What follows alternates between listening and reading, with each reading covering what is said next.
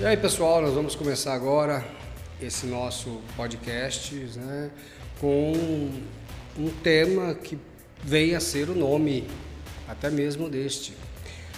Dilemas do pastoreio. Dilemas do pastoreio, hein? Que isso, hein, pastor? É, situações difíceis, né? Do, desse, desse pós-modernismo, né? Dessa essa sociedade que não consegue mais se encontrar e, e fica buscando subterfúgios para acalmar a sua dor, a dor na ânima, né? a dor da alma, as dores psicológicas desse nosso novo tempo. Um tempo que não, nós cristãos não deveria ter nenhum tipo de surpresa, porque está tudo escrito, bem definido, né? A, Sim. a Bíblia ela afirma, as profecias estão se confirmando, os dias cada vez mais curto, o tempo sendo tomado de nós como se fosse um bem e que o é, um bem precioso. Talvez hoje o bem mais precioso que o cristão tem e não valoriza é o tempo. Estamos tão assolados atrás de recursos financeiros, patrimônios, bens, né? E acaba E- esquecendo do e- principal, né? E acaba esquecendo do principal, que é a vida em Deus, a vida com Deus e a experiência com Deus, né? O senhor falou no último culto sobre esse compromisso líquido, que as pessoas hoje estão descompromissadas, que elas não suportam mais ouvir uma repreensão, uma correção, que elas supõem que é falta de amor. Hoje é um politicamente correto, né? O pastor não pode mais repreender, senão ele é do demônio. E o senhor vê que essa, essa palavra de Paulo para Timóteo, o Espírito diz claramente que nos últimos tempos alguns abandonarão a fé e seguirão espíritos enganadores e doutrinas de demônios. O senhor crê que isso tem se cumprido na vida de algumas pessoas? Sim, tem se cumprido. E o que é pior, que isso vem maquiado. né? Mas maquiado como, o senhor fala? De Você- lindos louvores, palestras motivacionais magníficas? Não de forma racional. O- a questão das palestras, a questão dos louvores, as questões das igrejas é, inclusivas e, e às vezes libertinas, é, é só um, um adereço, né? Nós vimos aí a doutrinação durante todo esse tempo nas escolas, na sociedade, sobre eh, o politicamente correto, o que não dizer, o que não falar, ou o que falar.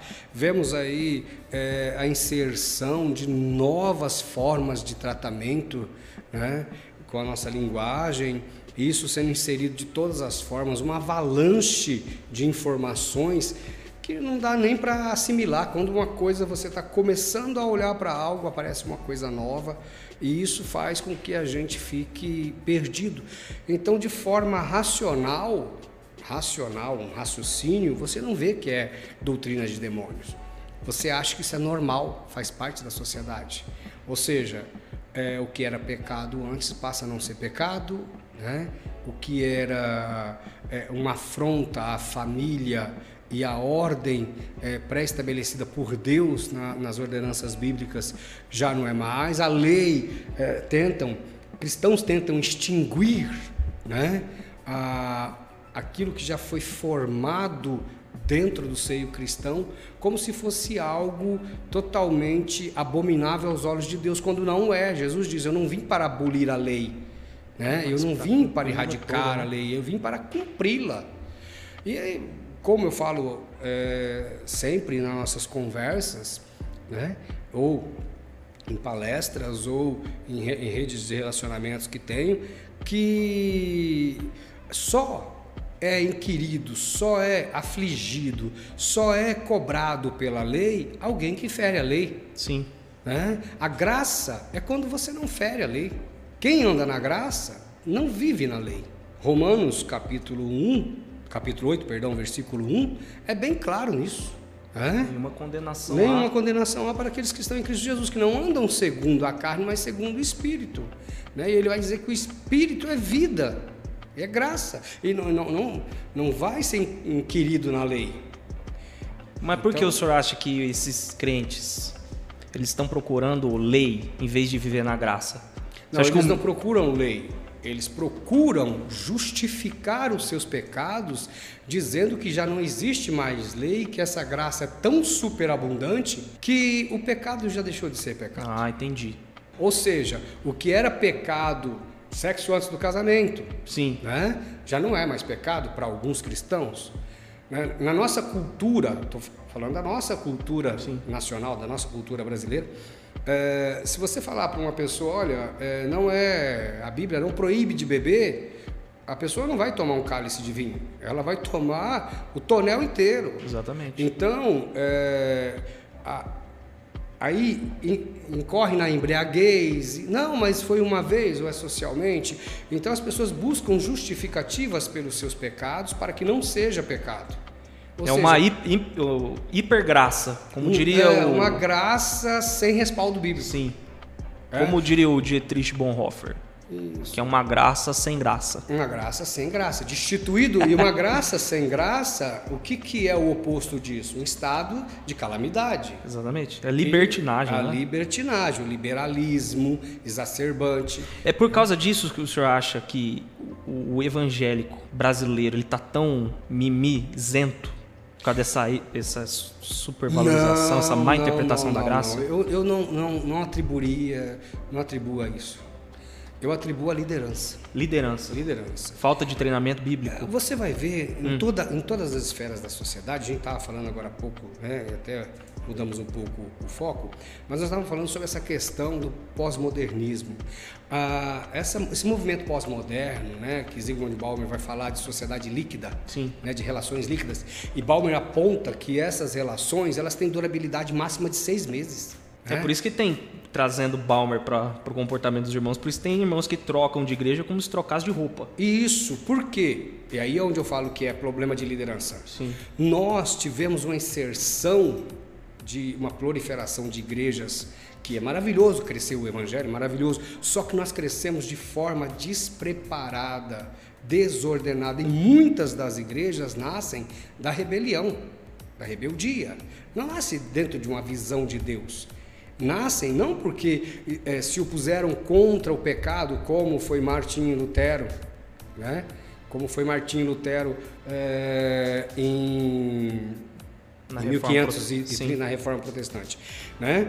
É, mas não, eles eles estão trazendo isso. O seguinte, olha, juntei um grupo, montei uma igreja, só que não tem nenhuma base de doutrina, de estrutura, não tem nenhuma base estrutural, espiritual. Sim. Tá? É, é- é muito achismo, não tem uma fundamentação teológica, não tem uma fundamentação de experienciação com Deus, e a igreja passa a refletir isso. Sim. Então vira uma igreja sem estrutura, sem base, um povo que ouve e segue pessoas que pregam e acham coisas e lança o achismo. E o pior disso, que dentro dessas relações, quem tem o achismo tem muito mais força. Por quê? Porque quando você estrutura a área espiritual, quando você estrutura e traz para a vida da igreja uma organização ministerial, deveres, princípios, regras pré-estabelecidas, tanto na, na lei quanto na graça, ou principalmente na graça, O senhor fala de regra para crente líquido, ele vai falar que o senhor é politicamente incorreto. Não, que eu sou politicamente incorreto. O senhor não e- tem amor. É, e não tem amor. Quando na realidade, olha que Jesus, Jesus é muito amoroso, tremendo, é, é, é o ápice do amor, é a essência do amor. Mas tem um detalhe. Jesus diz lá em João capítulo 15 que se você quiser ser amigo dele, Exatamente. qual que é, qual que é a exigência? Faça o que eu te peço. Não, ele está dizendo, faça o que eu vos mando. Se permanecerdes nos meus ensinamentos, então sereis meu discípulo. A questão é que nós queremos ser discípulos de um Jesus de facilidades, de um Jesus de prosperidade, de um Jesus de tapinha nas costas, de um Jesus que fala, filho, vai lá, peca à vontade, porque eu estou aqui, a hora que você se arrepender, eu estou aqui. Maravilhoso isso. Na, na ideia. Na ideia. Mas na prática traz as angústias. Por isso que, olha, esta semana, entre 21 países no, no- mundo, o Unicef fez uma pesquisa e cresceu assustadoramente, inclusive no Brasil, 22% dos adolescentes brasileiros fazem reclamações ou têm alguma reclamação de que estão deprimidos ou em estado depressivo ou tendo nenhuma perspectiva de futuro. Isso em nível mundial, dentro dessas 21 nações, segundo pesquisa do, do, do Unicef, que foi divulgada hoje de manhã na Jovem Pan, né, eles alegam que nós estamos com uma situação alarmante entre as crianças e adolescentes nessa pandemia, porque essas crianças ficaram em casa e muitas vezes não receberam nenhuma estrutura espiritual, de nenhuma matriz espiritual. Meu Deus. E eu não estou falando só aqui do, do evangélico. Nós estamos falando geral, de né? todas as relações, porque é, é- esse mal líquido, esse mal pós-moderno, ele atingiu a sociedade em toda a sua gênese.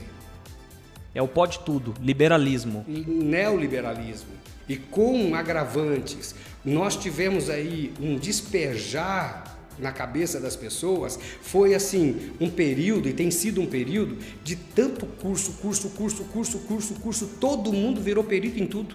Então nós tivemos aí um- uma inserção de milhares e milhares e milhares de terapeutas que não sabem nem o que é uma terapia. Então, isso tudo, em vez de nos dar respaldo para o crescimento da nossa mentalidade, para o crescimento da renovação da nossa mente, né? como diz J.B. Carvalho, né? uma metanoia em seu livro, nós vemos que há algo estranho no reino da felicidade. Há algo que não está batendo. Porque esse neoliberalismo ele cobra o seu preço. Porque ele nos leva a priori para uma satisfação. Uma satisfação do nosso ego, do nosso auto-ego. Né? Então a gente tem assim um, um- um- um abastecimento, nos sentimos abastados É de prazeres. conforto. Um conforto. Sim. Só que vamos recalcando dentro de nós uma mensagem do tudo pode quando tudo não pode. E Aí quando- tira a ideia de que Deus também é justiça. Sim. Que Deus é amor, mas Deus também é justiça. Mas Deus primeiro é justiça. Tá? Por que, que eu falo que Deus primeiro é justiça? Porque não existe amor sem justiça. Sim. O amor não é injusto. Sim.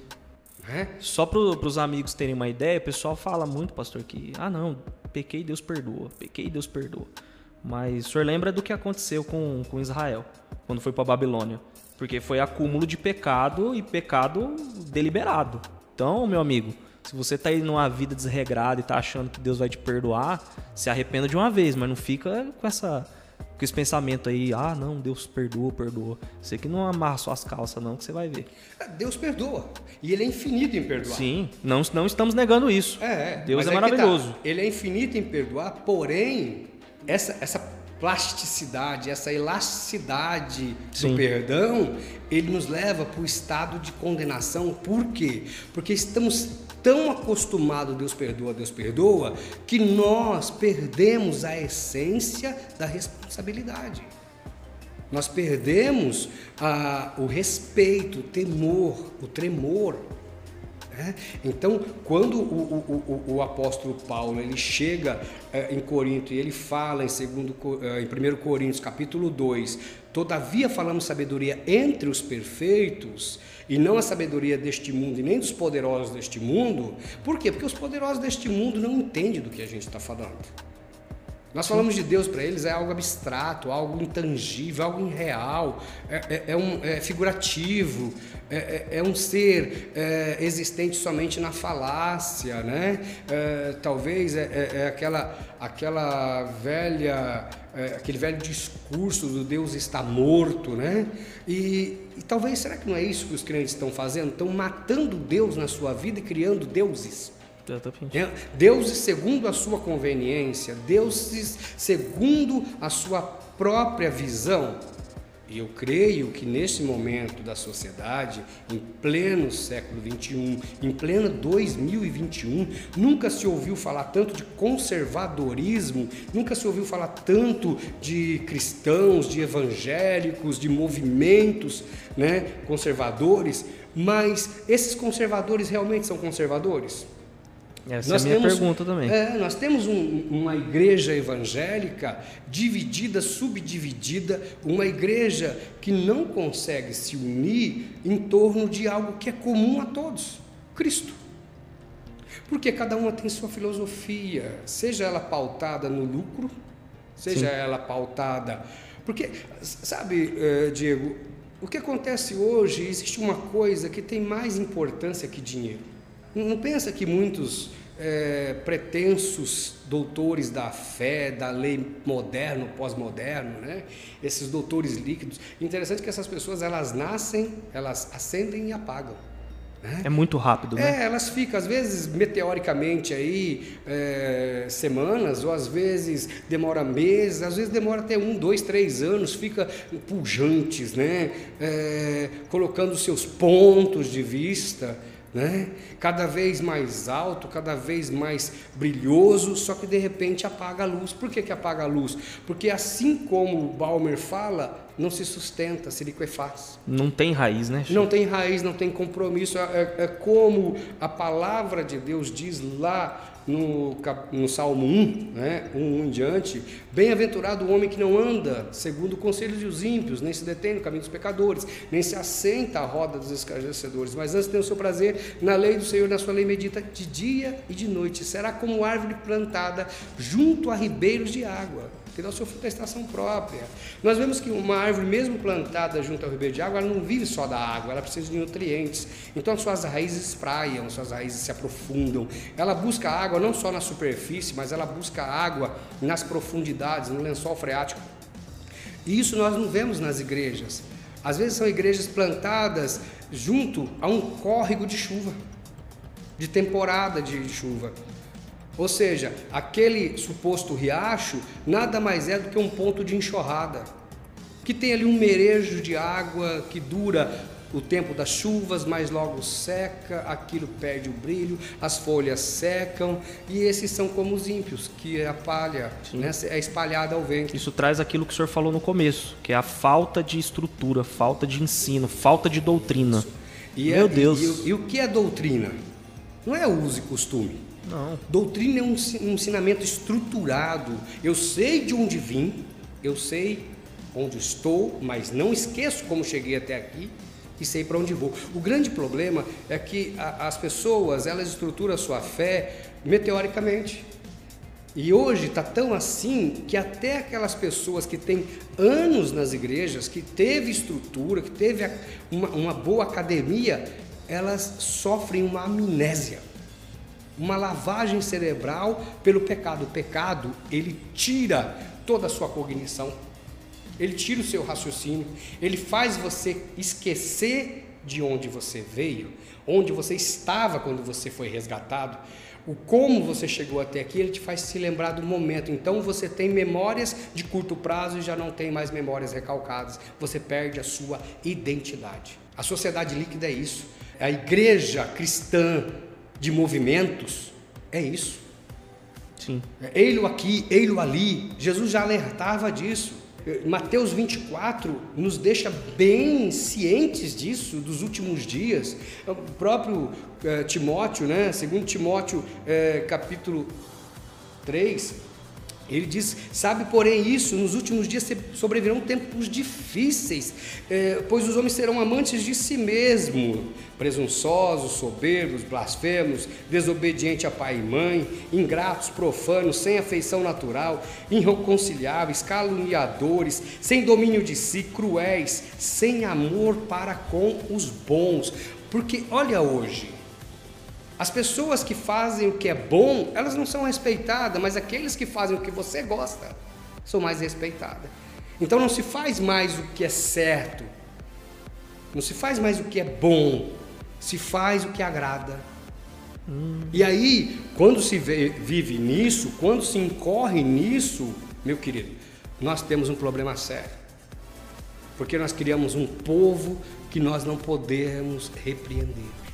Nós não podemos exortar, nós não podemos admoestar. Ou seja, a igreja perde a sua funcionalidade e ela deixa de ser igreja e passa a ser um ponto de encontro. E aí cada culto tem que ser um espetáculo. Cada culto tem que agradar. Eu vou no culto e aí o pastor ele vai ter que fazer um curso de coach porque ele precisa fazer culto motivacionais. Aí o pastor tem que se tornar um malabarista intelectual. Inte intelectual não. Não, não, não, não. Porque o malabarista intelectual ele ainda tem que estudar para ser intelectual. Então, o que o pastor contemporâneo tem que fazer para sustentar essas pessoas líquidas? Ele tem que ser uma pessoa de narrativas. E ele tem que, Que flutuar tipo? de acordo com a narrativa do momento. Nossa, Então, se, se o altar virou palco, ele tem que ir para o palco. E esquece o altar. sim. Então, quando você tem um problema com seu irmão, e que você for trazer uma oferta no altar, você não mais pede para a pessoa se reconciliar primeiro, deixar a oferta e se reconciliar e vir dedicar a oferta. Não, aqui é palco, não é altar, pode deixar aqui a oferta e não precisa se reconciliar com seu irmão, porque se você for lá, vai provocar e ele vai para outra igreja. Então nós não estamos mais procurando ter uma igreja, nós passamos a ter salões e palcos e não temos mais templos e altares. Sim. Ah, mas isso é do tempo da lei ou é criação dos homens? Interessante que essa criação dos homens perdurou por dois mil anos, somente agora, nesse momento, nesses últimos eh, tempos, principalmente nos seis anos para cá, ou 2012, com o advento aí da, da disseminação do, do- do Facebook e de outros, né, plataformas eh, sociais, né, redes sociais, que a coisa ficou muito mais latente, porque o problema já era de antes. Aqui no Brasil começou aí no, no meados do- dos anos 90. Problema do coração, né? Coração não É transformado. o problema de coração. E aí, e aí a gente sabe que coração é mente, Sim. é raciocínio. Então quando eu repreendo alguém, se ela tivesse assim, olha, se o meu pastor, se o meu líder está me repreendendo porque ele me ama, ele converteria o seu coração, arrependeria e teria algo que não se fala mais na igreja: salvação. A salvação para muitos é pregada aqui nessa terra. Não se fala de uma vida vindoura, não se fala da vinda de Jesus para nos buscar. Não se turbe o vosso coração. Crede em Deus, crede também em mim, pois na casa do meu Pai há muita morada. Se não for assim, eu vos teria dito: vou preparar lugar. Portanto, agora eu vou e virei outra vez, para que onde eu esteja, estejais vós também. Nós vemos que desde o período de Jesus o, o crente é desapercebido. Imediatamente Filipe fala: para onde o senhor vai? Ou seja, nós pregamos, pregamos, pregamos, pregamos, pregamos, mas as pessoas não conseguem entender que a palavra é o que salva, que Cristo é a palavra. Quando nós vemos um texto que muitas pessoas têm feito chacota ou brincado devido a- a- ao uso pela, pela a- o nosso presidente, eles esquecem que esse texto é bíblico, não é do presidente.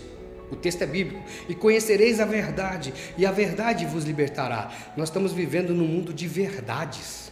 Cada um tem a sua verdade, de acordo com a sua ótica. Exatamente. Mas e a verdade das Escrituras? E a salvação? E a palavra da O cruz? próprio Cristo é verdade, né? Sim, ele é a essência da verdade. Mas aí, nessa interpretação que o senhor falou agora, de conhecereis a verdade, cada um tem a sua verdade.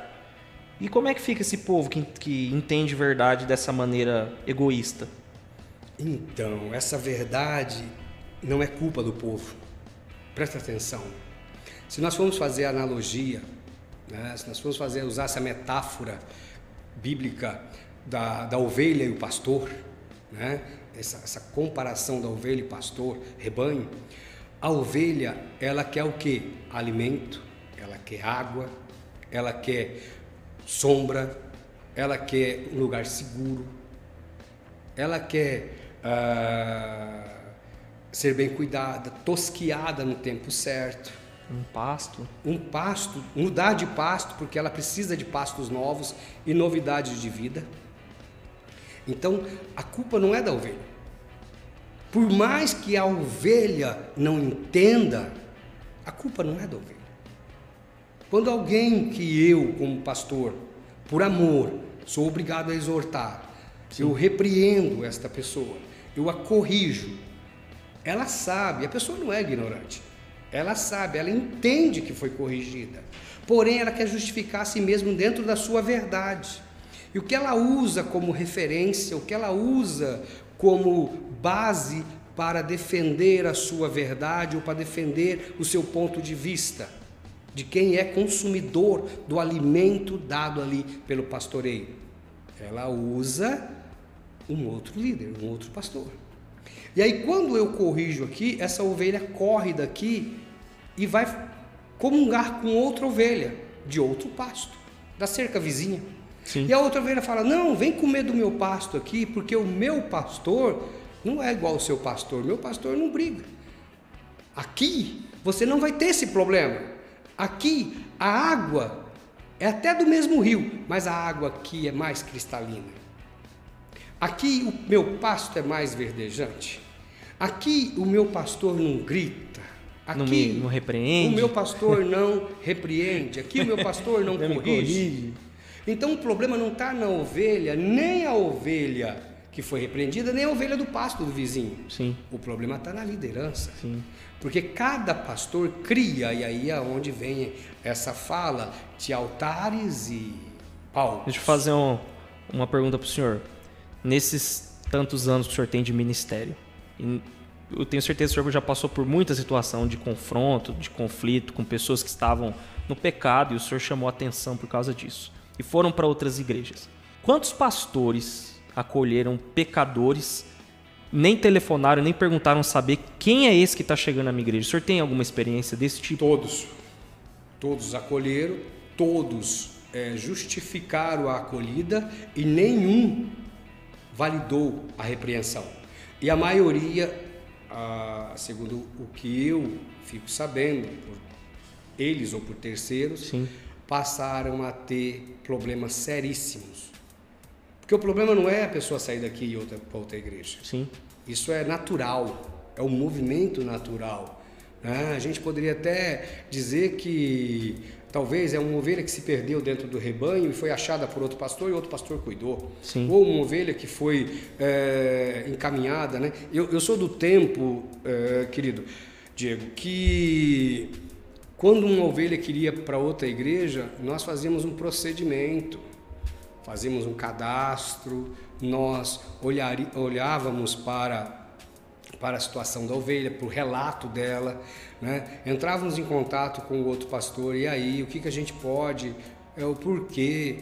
A gente mandava uma, um, uma acho que a palavra não é nem mandava, a gente, a gente observava e trocava ideias com a ovelha e com o pastor para que não houvesse nenhum tipo de maldição. Sim. Mas isso aí o senhor está falando de quanto tempo, mais ou menos? Que ano? Ah, 1990, até o final dos anos 90 era assim, início dos anos 2000. né? Ah, hoje, partir- hoje não existe isso. Não, não, não, não, não. A, a- a ovelha sai daqui, às vezes ela vai para lá, às vezes em casos, né, há um divórcio, o casal se separa, a pessoa contrai um novo relacionamento, vai para outra igreja, exercer algum ministério, já chega exercendo o ministério, até mesmo sem casar, sem nada. Isso, isso é uma, uma questão que é tão latente. Claro que nós estamos falando de direitos, né? É, Hoje, socialmente, isso é comum. Na sociedade, na legislação, nos nossos, nas nossas leis, isso é comum. Não é crime, não é pecado na lei dos homens, né? Porém, tem um detalhe: a Bíblia não mudou. Apesar que muitas pessoas têm é, pregado que a Bíblia está caduca, que a Bíblia precisa se renovar, que precisa de um renovo. Nós vemos isso constantemente na internet, né? Tem um cidadão aí que diz que a Bíblia contém apenas a palavra de Deus, ela não é a palavra de Deus. Olha, tem uma diferença sutil aí. É, não é sutil, é gritante, é latente. Não, para alguns é sutil. É, para alguns é sutil, porque eles é, até argumentam, a Bíblia foi escrita por homens, que homens. tiveram experiências com Deus e que ouviram uma palavra diretamente de Deus e a transcreveram. Tá, cada um tem o direito de pensar, o pensamento é livre, né? é flutuante, é líquido. Né? tem pessoas que pensam uma coisa aqui, depois dispensam, pensam outras. Isso é natural do ser humano, digo bem, natural. O homem natural, o homem carnal, o homem espiritual. Então é o seguinte: eu posso estar numa igreja natural. Uma igreja natural? É, uma igreja, uma comunidade, uma igreja natural, que tudo é natural. Eu posso estar numa igreja carnal, que é desde os cabeças até o- o- os mais jovens na fé. Tá aí, dá certo essa igreja, essa igreja fica bacana, essa igreja ser legal, entendeu? Legal em todos os sentidos, ela é bacana, ela é legal, ela, é- ela é um atrativo, ela é atraente, Tem interações. tem interações. Cada um escolhe o que quer. Eu optei por uma igreja bíblica. Amém. Por uma igreja que, e, e, e durante todas as pregações, em todos os momentos, você está comigo aqui há alguns anos e eu gosto de dizer sempre que eu crio relações não líquidas, mas relações é, duradouras, rela, relações é, rochedo, né? rocha. Sim. Né? Aí tem aquela palavra, né? Água mole, pedra dura, bate-bate até que fura, né? Sim, tem pedras, tem rochas que foram furadas e foram diluídas pela água, mas era rocha ou era arenito? Sim. Da que tipo de rocha? Era uma rochinha calcária? Mas o pensamento do, do cristão devia ser esse, de fazer uma força, um esforço mesmo para permanecer, para dizer, ó, eu, eu sou bíblico, eu ando segundo a palavra, eu não vou deixar esse relacionamento esvair. Mas como o senhor falou, essa questão da doutrina tem sido deixada de lado e essas pessoas têm optado pelas coisas mais fáceis, resoluções fáceis. É, a, a doutrina, a doutrina, é, como ela é um ensinamento, então é, não é nem a questão da doutrina ter deixado de lado. Busca-se uma doutrina que se adeque, é como uma roupa. Você... É o evangelástico. Isso, né? Você puxa um pouquinho que cabe. Puxa um pouquinho que se cabe. Se adequa é, um evangelho você... moldado ao seu próprio gosto. Você engordou um pouquinho a sua fé, troca de roupa. Né? A roupa aqui no caso é a igreja. O evangelho é o gosto do cliente. Isso, a la Meu carte. Deus. Né? A la carte ou pedido avulso, né? Então, na, fast food. A granel. É, um evangelho fast food.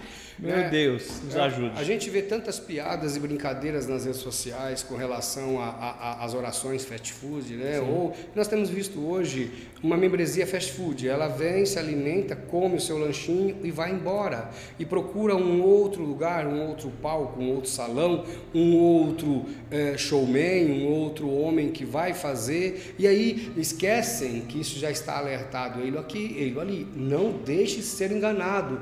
Mas engane-me. A, a, a, pessoa diz, me engane, porque você estando enganado, você não tem responsabilidade, você joga no enganador. Sim. É? O senhor crê que essa questão da liquidez dos relacionamentos, elas contribuem para o, o crescimento dos desigrejados? Ela reforça, não é nem uma contribuição, ela é também um reforço, um sustentáculo desses desigrejados. Mas eu, eu penso da seguinte forma: por que, que existem os desigrejados?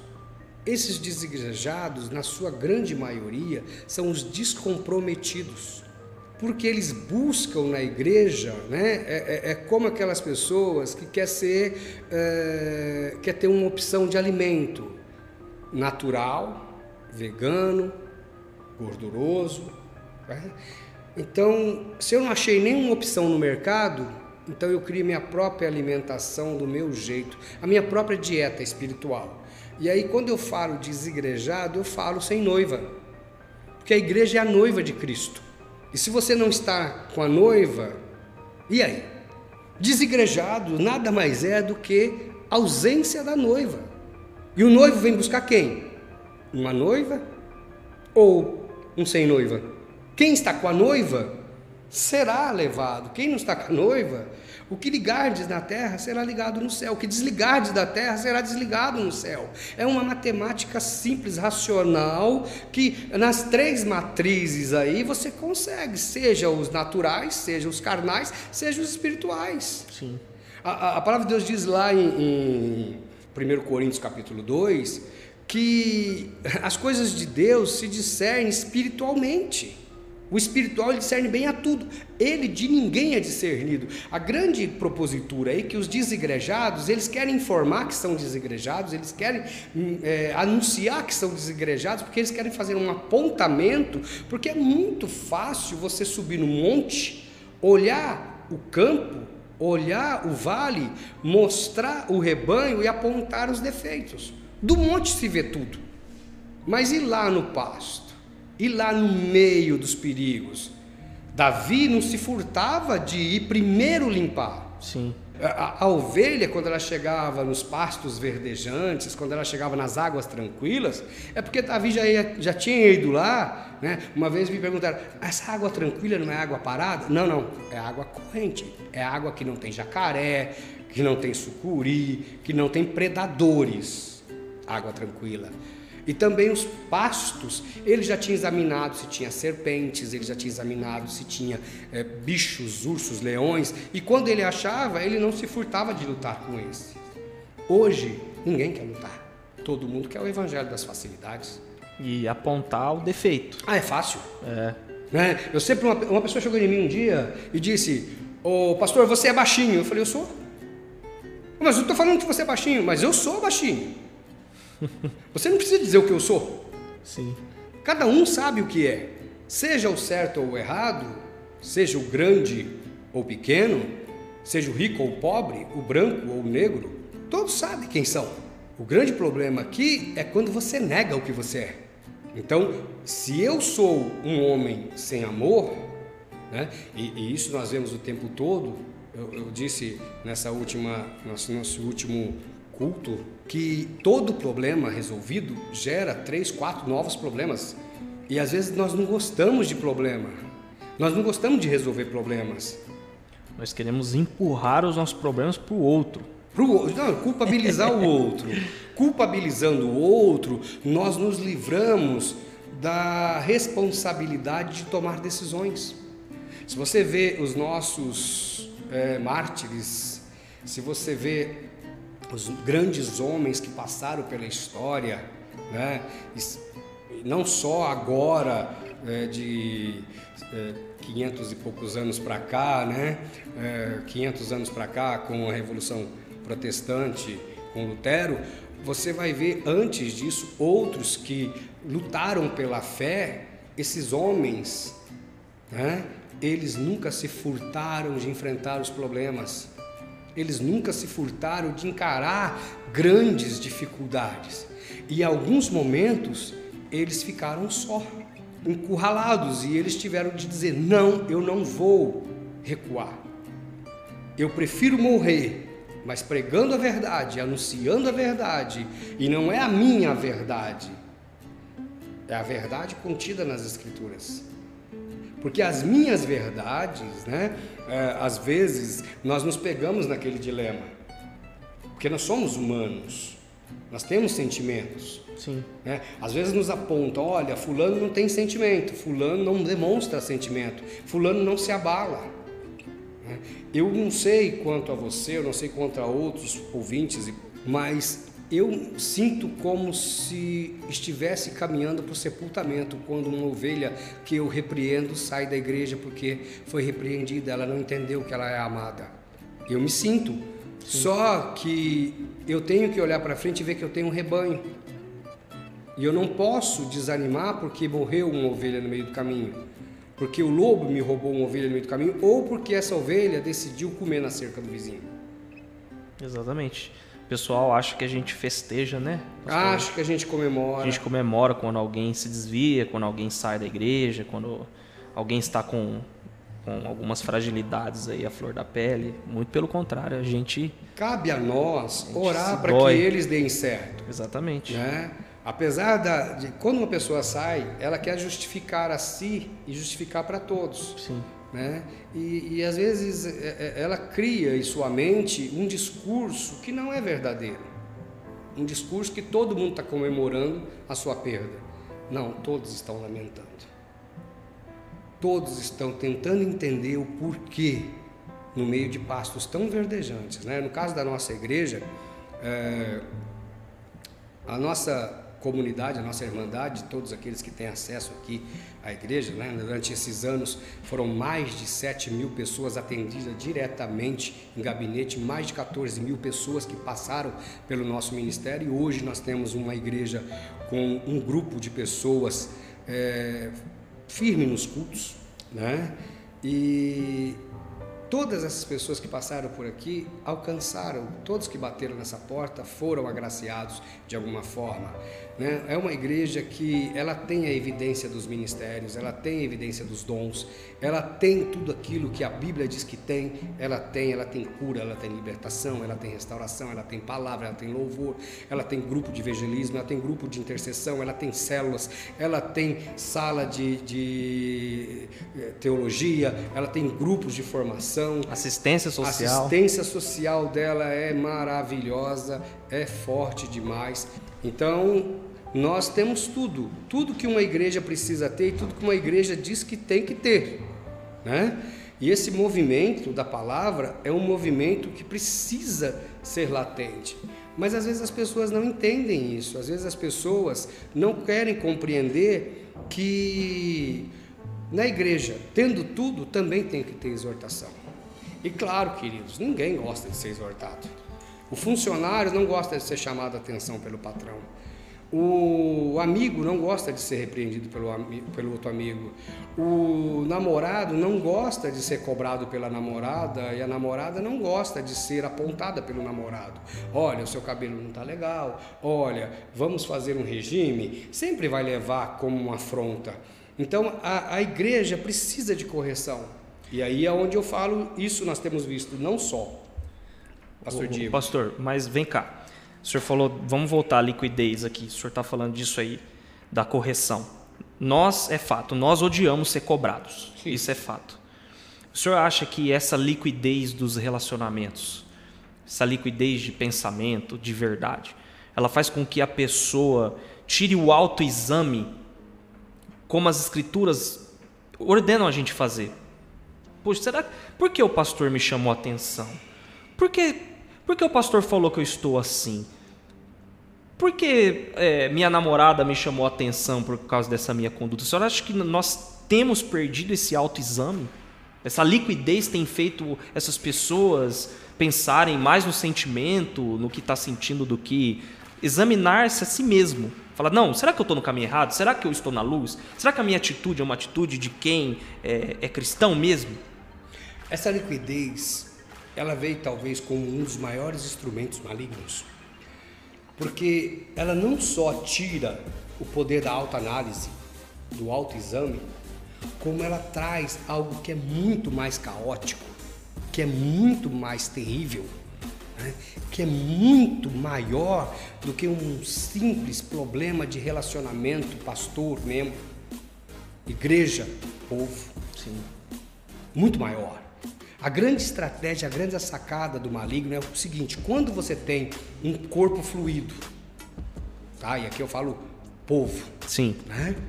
Quando nós temos um povo que é fluido, um povo que não se mantém, um povo que não se analisa, um povo que não se examina, um povo que não aprende e que quer viver só momentos de felicidade, de novidade, né? Por exemplo, quando a pessoa quer criar novidade de vida, ela tinha que criar algo novo dentro do seu ministério onde ela está. Ela acha que ela indo para uma outra instituição, para uma outra igreja, ela chegando como novidade dois, três, quatro, cinco, seis meses, ela é novidade. Só que o outro pastor vai precisar repreender também. Então ela quer viver de novidade em novidade, pulando de igreja em igreja e não se analisando. Com isso, qual que é a grande sacada do maligno? Não forma líderes. Por quê? Porque líderes são forjados como o aço levado na bigorna. Precisa levar porrada, precisa aprender, porque a melhor lâmina é aquela que leva os melhores pancadas, que é trabalhada, que vai no fogo, na forja, que é forjada para durar. Depois de tudo, em vez de tomar um banho de água, toma um banho de óleo quente. Meu Deus. E aí nós forte. temos hoje lideranças frouxas, lideranças caóticas, líderes corruptos, pastores despreparados, pastores prostitutos e adúlteros. Nunca se ouve na história mundial, não é só do Brasil, na história mundial, tantos casos de adultério, assédio e desgraceiras maiores que nós temos visto dentro das igrejas. Por quê? Porque são líderes formados no mimimi, líderes fluidos, líderes líquidos, líderes que, quando pressionados, abandonam a liderança, ou um dado, você sabe disso, uma das coisas que me levou à universidade, que eu conversava com você muito antes de ir para a universidade, né? nos nossos longos papos, quando eu estava te chamando para ser um grande líder, Sim. eu sempre te dizia, Pastor Diego, nós precisamos cuidar da mentalidade dos pastores. E aí nós vimos esse dado que assombrou a igreja 2018, 19 e início de 20, que foi o grande alta, a grande e alta taxa de suicídio pastoral. ao ponto de chegar a mais de 30 pastores só em 2018 que tiraram a própria vida. Por quê? Porque são líderes, muitas vezes, pode ser por vários casos, várias demandas, mas líderes muitas vezes que, quando diante de um grande problema, não foram forjados, não levaram pancadas, não tiveram aprendizado e acabaram não encontrando saída. Sim. Porque as grandes confrontos, as grandes repreensões, os ensinamentos que levamos quando somos repreendidos, fazem com que a gente crie estratégias, que se articule e que resolva problema. Esse mundo pós-moderno, essa sociedade líquida essa, essa situação toda que aconteceu e que tem acontecido nos nossos dias, ela não só está reverberando dentro da igreja, como está na sociedade. Nós não conseguimos uma terceira via para lançar como presidente. Nós não conseguimos políticos estruturados. Você olha para o cenário político, você se assombra. Honrado, você não né? sabe se escolhe entre o ruim e o pior. Entre o louco e o ladrão. Terrível! e é isso que nós. Tá? O ladrão já não é mais ladrão, e o louco não é mais louco, e o são passa a ser ladrão e louco. Sim. É uma então, confusão. Então, é uma confusão, essa liquidez, ela causa uma confusão. E aí tem uma sacada. A palavra de Deus diz que Deus não habita em confusão. Deus não habita em confusão. E ela, e ela é tão clara, essa palavra é tão clara porque ela assusta. Ela assusta porque ela fala sobre paciência, sobre perseverança, sobre experiência, sobre entender esse movimento que a igreja tem feito através do século. E uma coisa que o diabo entendeu, e ele é perito nisso. Ele sabe que se ele der liberdade para a igreja, a igreja fará a liberdade virar libertinagem. Então, a igreja brasileira, que hoje poderia ser uma das grandes precursoras da palavra de Deus, ela evangeliza menos que a Coreia do Sul, que hoje é a segunda, um segundo maior celeiro de evangelismo do planeta. Sim. Ou nós viveríamos um avivamento maravilhoso, né? Sim. Mas não um avivamento só de igreja, né? Sim, mas só que mas, essa, essa. Mas de transformação mesmo da sociedade. Essa transformação da sociedade, ela advém do que? Nós precisamos saber qual é o nosso papel. Então, aquele texto de Timóteo, segundo Timóteo 3, é um reflexo da nossa sociedade. O texto profético de 24 de Mateus é assombroso porque está se cumprindo. Este texto de 1 Timóteo 4 é um, um tapa na nossa alma. Mas a igreja não quer refletir sobre isso, ela quer assim, você pode, você vai conseguir. Ela quer um culto coach. E, e olha que eu não só respeito, como sou Sim. um profissional da área. Mas o senhor crê que essa liquidez tem, tem facilitado essa pregação coach nos altares? Sim, porque é a pregação que agrada. É o de você pode tudo, você vai conquistar tudo, você é a sua própria consciência. Hum. E aí o que está lá em 11 de 1 Coríntios, analise o homem a si mesmo. Não analisa mais, hoje toma ceia como se não estivesse tomando nada participa da ceia como se fosse sim só um pedaço de pão e, e, um suco de uva, não, não, não tem memória da carne do Senhor, do sangue do Senhor. A palavra da cruz é uma palavra que assusta, porque as pessoas não querem a palavra da cruz.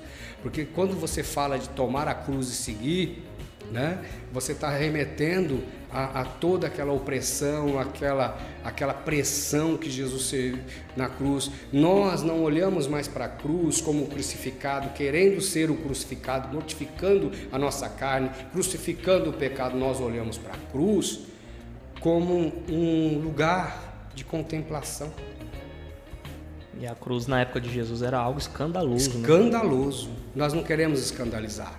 Igreja que escandaliza é uma igreja sem Deus hoje. Uma igreja da cruz é uma igreja sem Deus. Então, se a, gente mantém as nossas convicções bíblicas, a gente está sendo um cristão da cruz. Sim. Mas nessa sociedade líquida, ninguém quer cruz, chefe.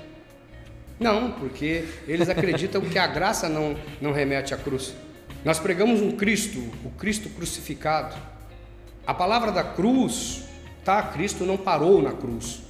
Cristo não ficou na cruz, ele ressuscitou, ele andou por essa terra, ele pregou, ele reforçou, ele recalcou, ele perlaborou tudo aquilo que foi dito no período que ele estava com os apóstolos, ele reforçou naqueles, naqueles 50 dias. Aí ele ascende ao Pai, mas ele manda o Espírito Santo. E um detalhe: o Espírito que o mundo não pode conhecer. Então o diabo pegou essa sacada e falou assim: vou mundanizar a igreja. Porque uma igreja mundanizada é uma igreja sem o Espírito. E hoje nós vemos tantas blasfêmias contra o Espírito Santo, tipo, por exemplo, ai, doce Espírito Santo, eu te amo tanto. Só que isso é da boca para fora. Porque a pessoa está embriagada, a pessoa está adulterando, a pessoa está prostituindo, a pessoa está mentindo, a pessoa está contaminando o templo, contaminando o corpo, contaminando a alma, contaminando os irmãos, contaminando a família, contaminando a sociedade e envergonhando o evangelho. Sim. Quantas vezes nós abrimos aqui os nossos canais de notícia do nosso meio gospel e nós ficamos horrorizados com tudo que tem acontecido com colegas pastores que nós achávamos que eram baluartes da igreja. Sim. Por quê? Porque eles resolveram trazer a liquidez do momento para dentro da igreja. E liquidez aqui não é liquidez é liquidez mesmo, aquela, aquela estrutura de igreja flutuante, porque uma igreja flutuante é uma igreja responsável. Ela não tem responsabilidade com o povo, o povo entra e sai, entra e sai, entra e sai, ninguém sabe quem é ninguém. Você vai lá, deposita sua oferta, seu dinheiro, faz um propósito, ganha sua bênção e vai embora. Às vezes a igreja passa a ser um balcão de negociata, um balcão de acordo com Deus. Vamos firmar um acordo com Deus. E isso não encontra respaldo nas Escrituras. Há, há um absurdo nesse momento pandêmico, nesse momento de pandemia. Nós vimos absurdos tão grandes de pessoas que dizem: olha, o Evangelho é quando você aniquila o Velho Testamento, esquece o Velho Testamento, já foi, é isso mesmo, é velho, é coisa para os velhos, igreja velha. Presta atenção, irmão, o que está acontecendo? Isso mesmo que você está vendo no movimento das igrejas uma igreja nova com evangelhos criados todo dia, cada dia um evangelho novo. E o que, que faz isso? Por exemplo, você tem quantos anos, pastor? 32. 32 anos. Você se lembra qual é a sua mais tenra memória? Qual é a sua memória mais antiga? Assistindo um clipe do Michael Jackson. Um clipe do pai. Michael Jackson nos anos 80. 90, 92. 92. Black and White, acho que era. É, então, você. fantástico. Isso, a primeira memória que vem na sua cabeça aqui agora. Essa memória, ela faz parte da sua história. Sim. E o que o diabo veio e fez? Ele aniquilou com as memórias. Esse evangelho, onde você extirpa o Velho Testamento, onde você extirpa a história, você extirpa o ser e você Exatamente. cria novos seres. E aí, ó, isso é mesmo, novos seres, é isso que você está ouvindo. Porque cada dia você é um ser, você não vive em novidade de vida, você vive se reformulando numa evolução de um ser diferente a cada dia. Sim. Tá igual Jeroboão criando sacerdotes para si mesmo, né? Sim. Ou sua própria religião. Ou fazendo o momento mais triste da história, quando Davi é inserido no reino, em que o rei vai e mata todos os sacerdotes, ele vai no centro, ele vai na escola de profetas, ele vai na casa dos profetas. Saul, né? Saul, Saul. o que, que ele faz? Ele faz um movimento pautado pela inveja. Ele quer ser o sacerdote, ele não espera Samuel. Samuel está demorando. Às vezes nós achamos que os nossos pastores estão demorando. E os nossos pastores estão no tempo de Deus. Nós queremos exercer um sacerdócio que não é nosso. Ah, mas todos nós somos reis e sacerdotes, todos nós temos domínio, todos nós podemos, todos e, esse movimento do tudo pode, do, do, do movimento, é, o, o movimento coach igreja, é não você existe pecado, pode. Não existe pecado. Não existe é, inferno.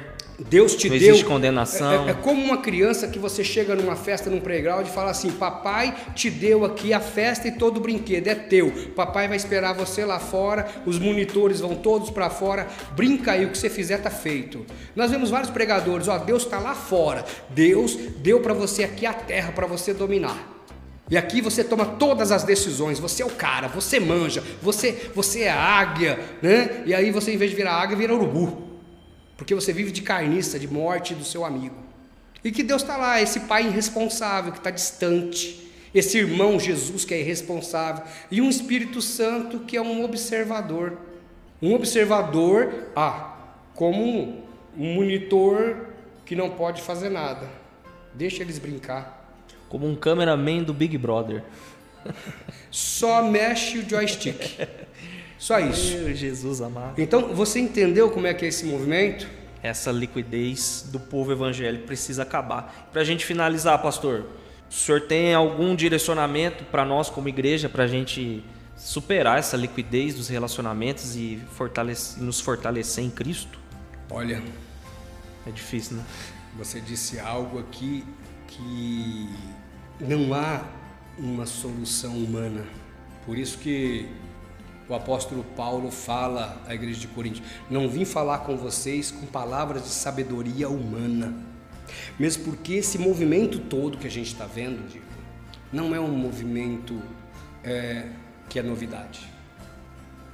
Ele é um movimento, ele é uma situação, ele é algo que está acontecendo que foi predito pelos profetas.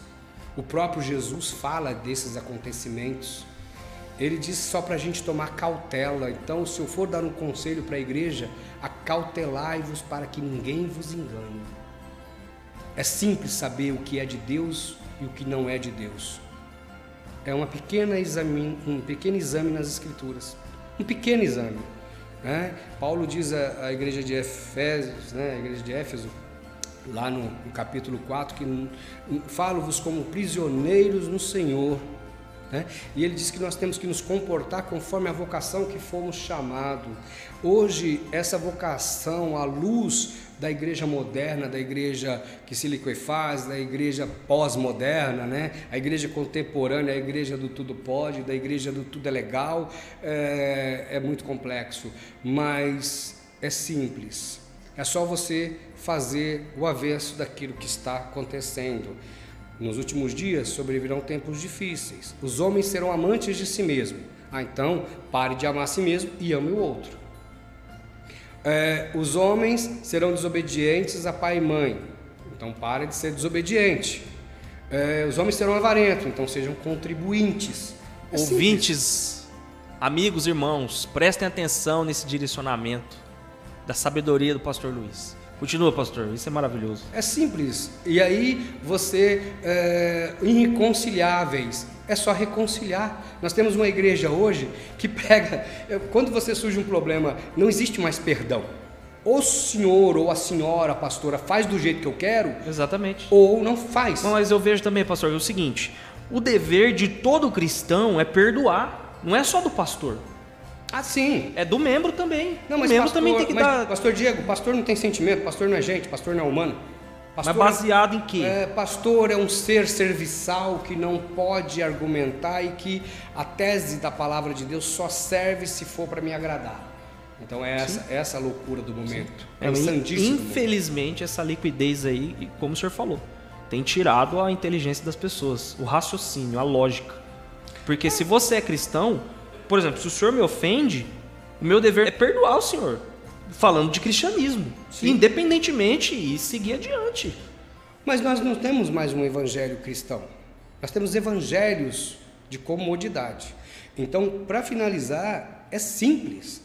É simples. É só fazer o oposto do que está aí. Parar de ser cruel, profano, egoísta. Egoísta. É só fazer o avesso. E vou analisar, olha, isso não está nas Escrituras. Isso não é Velho Testamento, não é Novo Testamento, isso é as Escrituras.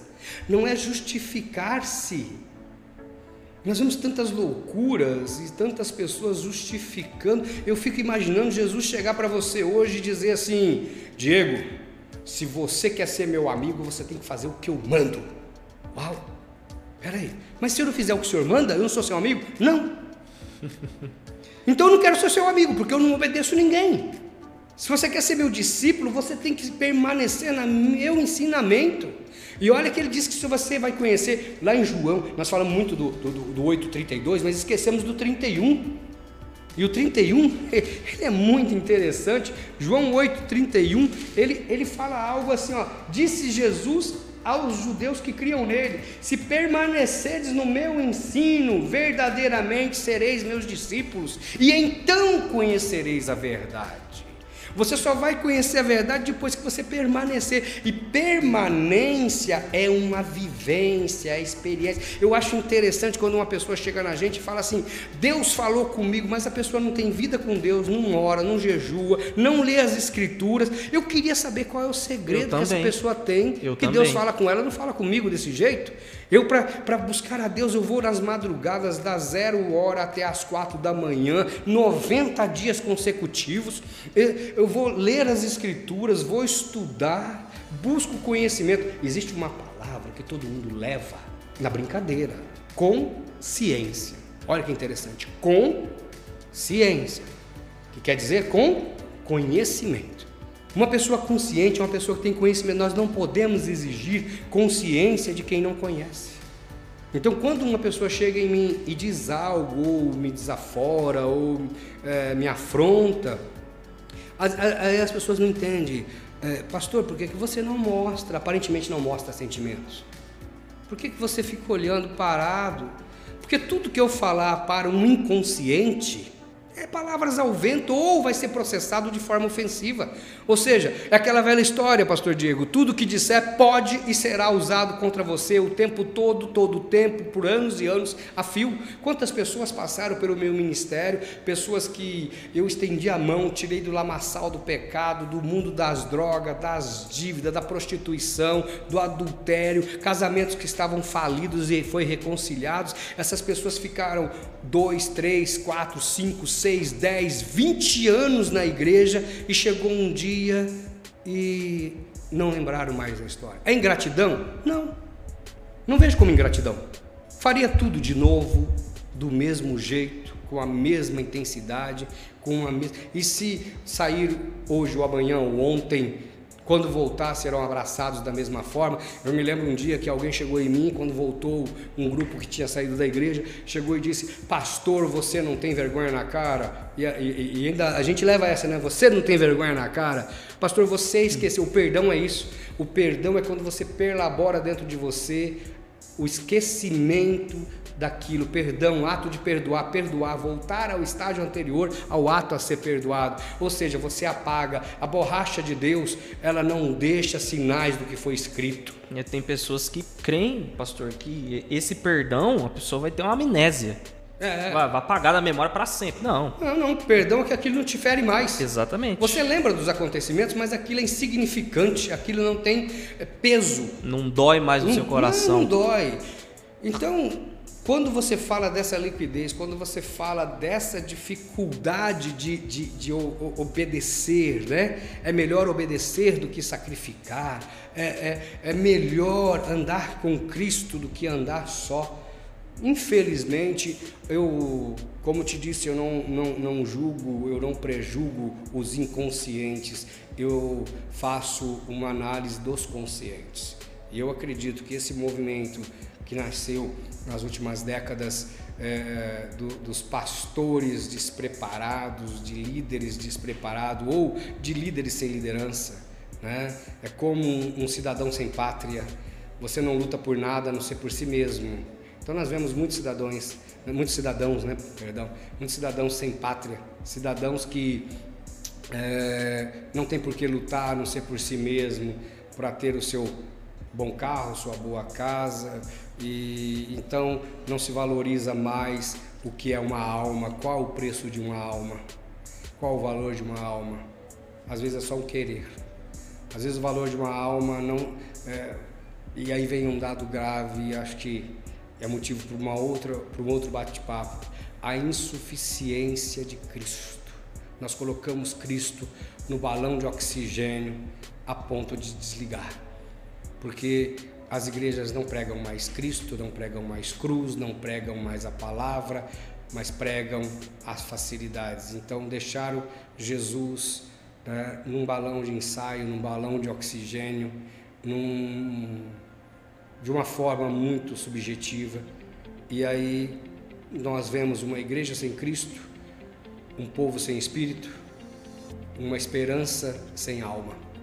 E isso é doloroso porque a gente sabe que isso, claro que nós vamos ter grandes movimentos de, de avivamento, teremos avivamento, mas esse dano para esta geração vai reverberar nas décadas futuras, porque as nossas crianças que são presente, mas que vão ecoar no futuro, estão vendo tudo isso, estão aprendendo tudo isso, e não é raro nas igrejas as crianças ou os jovens não querer mais compromisso com Cristo nem com Deus, porque eles nem sabem quem é. Muitas crianças dentro das igrejas nem sabem quem é Jesus. Porque não ouve o pai falar, não ouve o pai orar, não ouve a mãe falar, não ouve a mãe orar. Crentes que vêm para a igreja saem do culto brigando Crentes que chegam em casa são totalmente averso àquilo que dizem, que pregam, que cantam nas igrejas. Líderes de louvor, líderes da igreja que têm uma família disfuncional, que tem uma casa disfuncional. Isso é assustador. Isso, Realmente. Se nos anos 90, se nos anos, início dos anos 2000, primeira década dos anos 2000, e agora, a segunda década do, dos anos 2000, né, 2000 até 2020, já criou uma geração que já deixou a gente sem líder. Você imagina na próxima década, 2030, 2040, nós temos aí um caos anunciado. Que Jesus nos ajude. Ou que ele volte logo. Amém. Amigos, Deus abençoe vocês. Espero que vocês tenham gostado do nosso papo aqui. Em breve nós estaremos aí com mais episódios, né, pastor? Muito obrigado. Eu, pastor Antoniassi, quero deixar para você um forte abraço e nós vamos ter aí é, vários temas para discutir ao longo de nossos bate-papos. Se você gostou, compartilha com o seu amigo, mostra esse podcast para ele, essa gravação, que eu tenho certeza que ele vai ser extremamente abençoado. Até mais, gente. Deus abençoe. Até a próxima. Até mais.